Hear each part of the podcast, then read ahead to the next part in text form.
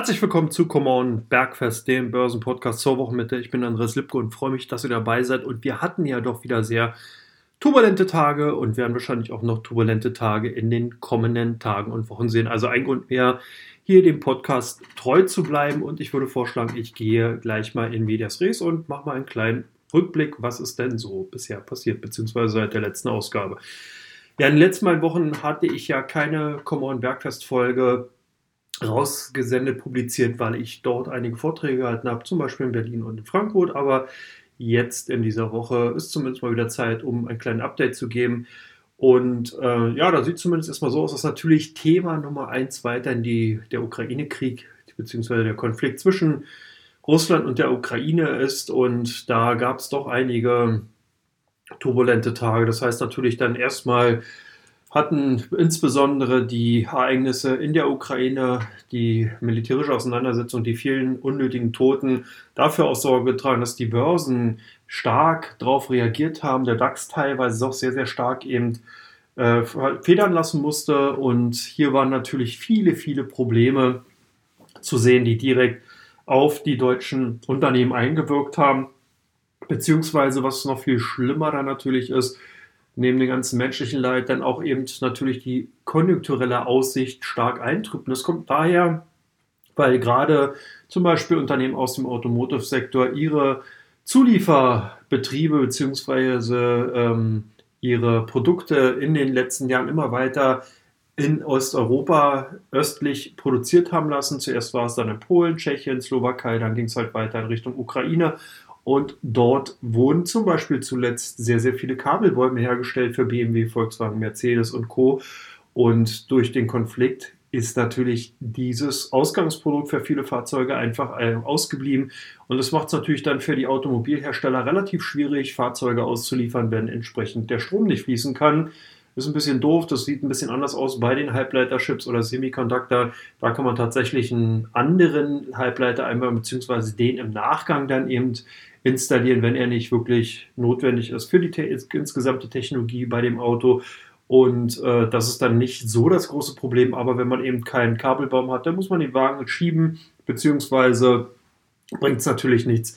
Der Wagen wird entsprechend erst gar nicht produziert. Und so war die Situation zum Beispiel eben im Automotive-Sektor. Und das Ganze streckte sich dann auch über die anderen Branchen raus, zum Beispiel in den chemischen Bereich. BASF Covestro stark, ein sehr große Zulieferer eben für chemische Ausgangsstoffe, Schall- und Dämmstoffe zum Beispiel für die Automotive-Industrie. Und da kann man natürlich dann eins und eins zusammenzählen, wenn die Automobilhersteller ihre Produktion wirklich stilllegen. Und das wurde auch gemacht. Also die Bänder standen tatsächlich still bei BMW und Volkswagen. Und dann braucht man natürlich auch entsprechende Ausgangsprodukte nicht mehr. Das heißt, hier haben halt Investoren eins und eins zusammengezählt und sind an die Seitenlinie gegangen. Und das natürlich dahingehend besonders frappierend, weil man gerade zum Jahresbeginn davon ausgegangen ist, dass gerade die Konjunktur in Europa wieder anspringt. Das heißt, der Fokus vieler institutionellen Investoren lag gerade auf die zyklischen Branchen, das heißt gerade auf Maschinenbau, Chemie und Automotive. Und jetzt muss das Ganze sozusagen wieder rückabgewickelt werden. Und da ist man buchstäblich auf dem falschen Fuß erwischt worden.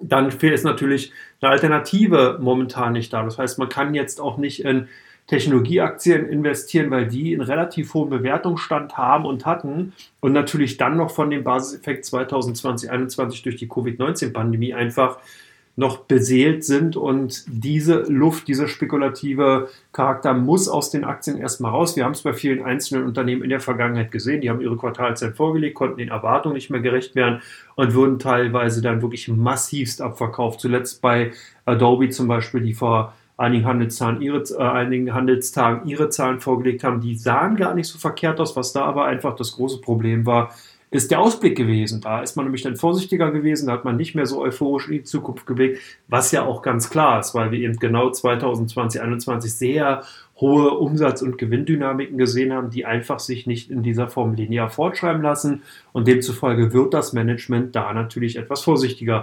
Und demzufolge sind die Aktien dann 8% erstmal auf den Börsenkeller geschickt worden und zeigt an dieser Stelle auch ganz gut auf, wie die aktuelle Situation ist. Also das heißt, viele institutionelle Investoren haben momentan wirklich das Problem, dass man eben an den Aktienmärkten ähm, wirklich nur sehr, sehr schwierig eben entsprechende Branchensektoren und Einzelaktien natürlich allokieren kann und man einfach vorsichtshalber an der Seitenlinie steht. Und das war auch ein Ereignis, was sich ganz klar auch im DAX abgezeichnet hat. Wenn man sich hier zum Beispiel mal einen Chart ansieht vom DAX Future in den letzten Tagen, sieht man ganz klar, dieser Abverkauf, der erfolgte, der den DAX ja auch wirklich sehr, sehr stark eben auch in den Börsenkeller gedrückt hat, der erfolgte unter sehr, sehr hohen Handelsvolumen. Das heißt, hier sind wirklich Stücke äh, also am Equity sowohl als auch also am Cashmarkt als auch am Terminmarkt gehandelt worden. Die sind wirklich sehr, sehr großer Verkaufsdruck zu sehen gewesen. Und die Gegenbewegung, die sich zuletzt eben abgezeichnet hatte, die wurde eben begleitet von einem sehr, sehr dünnen Handelsvolumen. Und das ist oftmals ein sehr schlechtes Zeichen, weil das wirklich bedeutet, dass eben das Kaufinteresse derzeit nicht vorhanden ist, sondern eher so selektive Käufe dafür äh, eben verantwortlich waren, dass die Aktienkurse wieder angestiegen sind. Das bedeutet im Umkehrschluss natürlich, wenn es dann mal wieder zu einem Abverkauf kommen sollte, dass dann natürlich und das Handelsvolumen auch entsprechend groß ist, dass das dann auch relativ schnell wieder zu fallenden Kursen führen kann. Also hier ist wirklich noch Vorsicht an der Bahnsteinkante äh, geboten und man sollte eher vorsichtig sein. Aber wir gucken mal aktuell dann ins Börsen Podcast Teil 2, wie sich die aktuelle Phase darstellt und was derzeit so die Themen an den Aktienmärkten sind.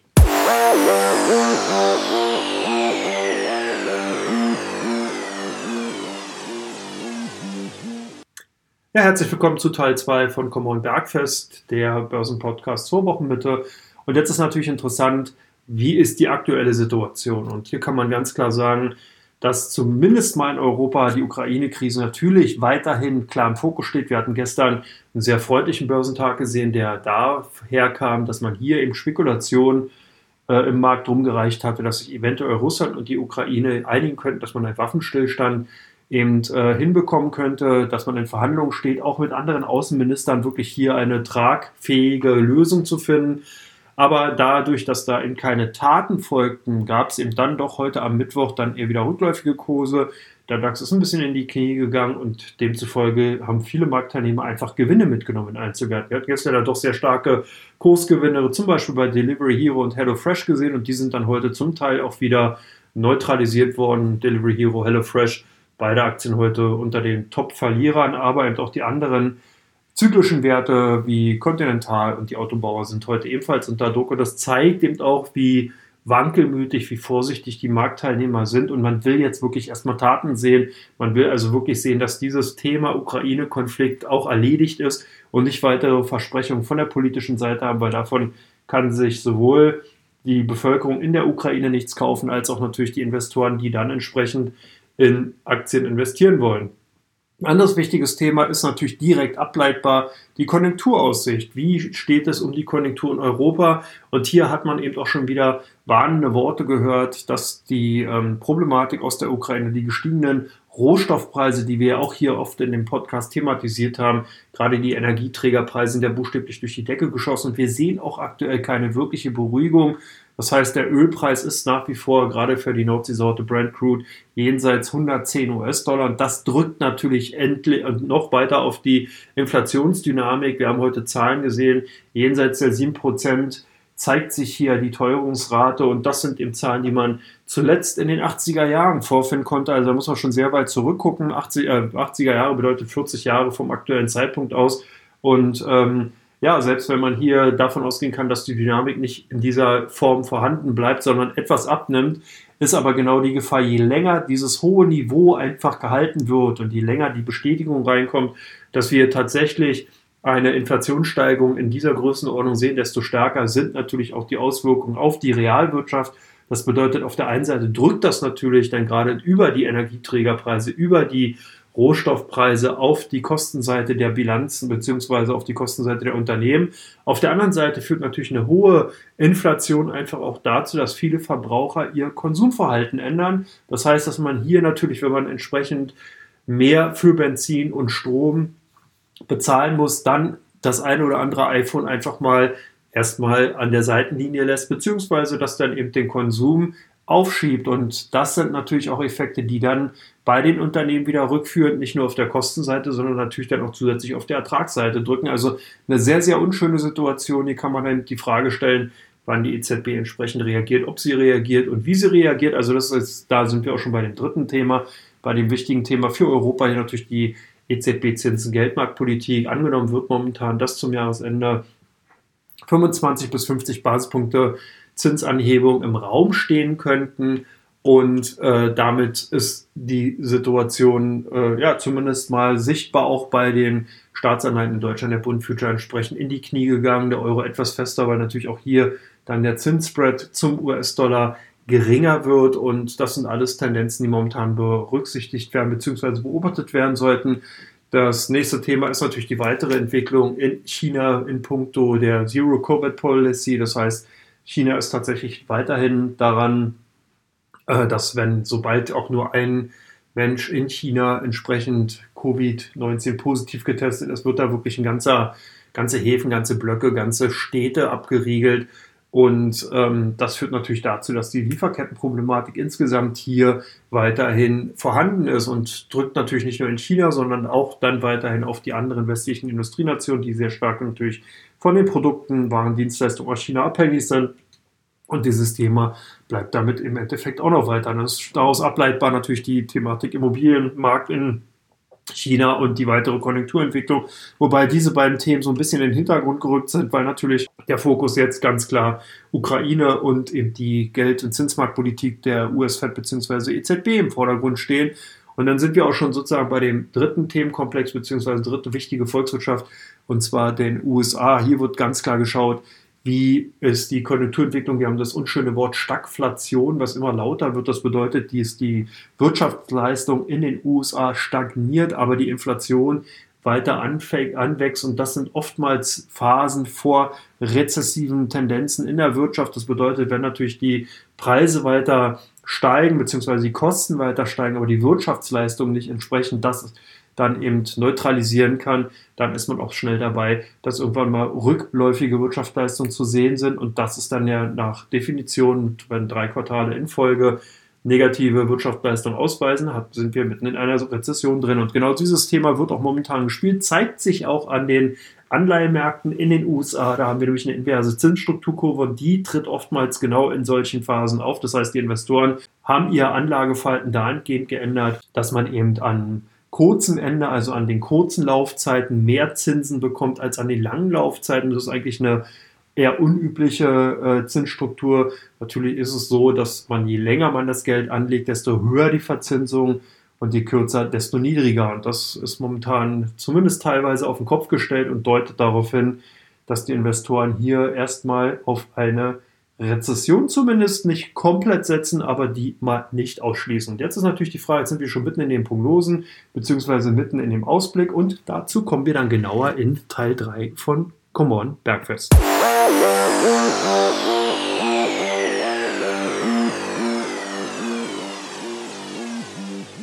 Ja, und herzlich willkommen zu Teil 3 von Come On Bergfest, dem Börsenpodcast zur Wochenmitte.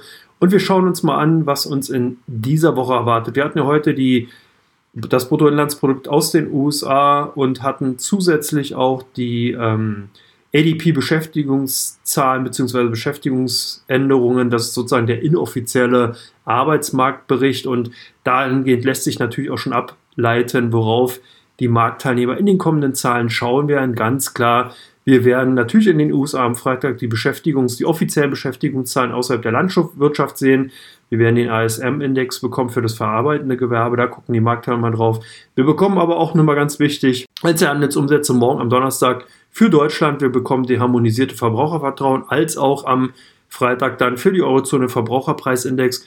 Verbraucherpreisindex auch nochmal die Kernrate aufs Jahr gesehen. Also das sind auch nochmal so ein paar wichtige Fakten, die eben Auskunft darüber gehen, wie es natürlich für gerade eben das wichtige Konsumverhalten in Deutschland bestellt ist und natürlich wie die Preisentwicklung generell in Europa bzw. In, in Deutschland sich darstellt. In der kommenden Woche werden wir dann äh, natürlich das Protokoll von der letzten FOMC-Meeting Sitzung äh, bekommen und das sind so erstmal ganz grob die wichtigsten Termine, die erstmal anstehen. Überschattet wird das natürlich komplett durch potenzielle Nachrichten eben zu der Ukraine-Konflikt, zum Ukraine-Krieg. Und äh, das sind auf jeden Fall die Fakten, die erstmal zu beobachten sind. Natürlich dann, wenn man das Ganze ein bisschen ausweitet und weg von der makroökonomischen äh, Nachrichtenebene geht und er hingeht in Richtung Indikationen für die Märkte, dann sollte man hier klar weiterhin ganz äh, sicher die ähm, Notierungen bei den äh, beiden Rohölsorten WTI und Brent Crude äh, beobachten. Man sollte weiterhin natürlich auch die Rohstoffpreise, zum Beispiel bei Weizen, beziehungsweise dann eben auch bei den anderen Basismetallen beobachten.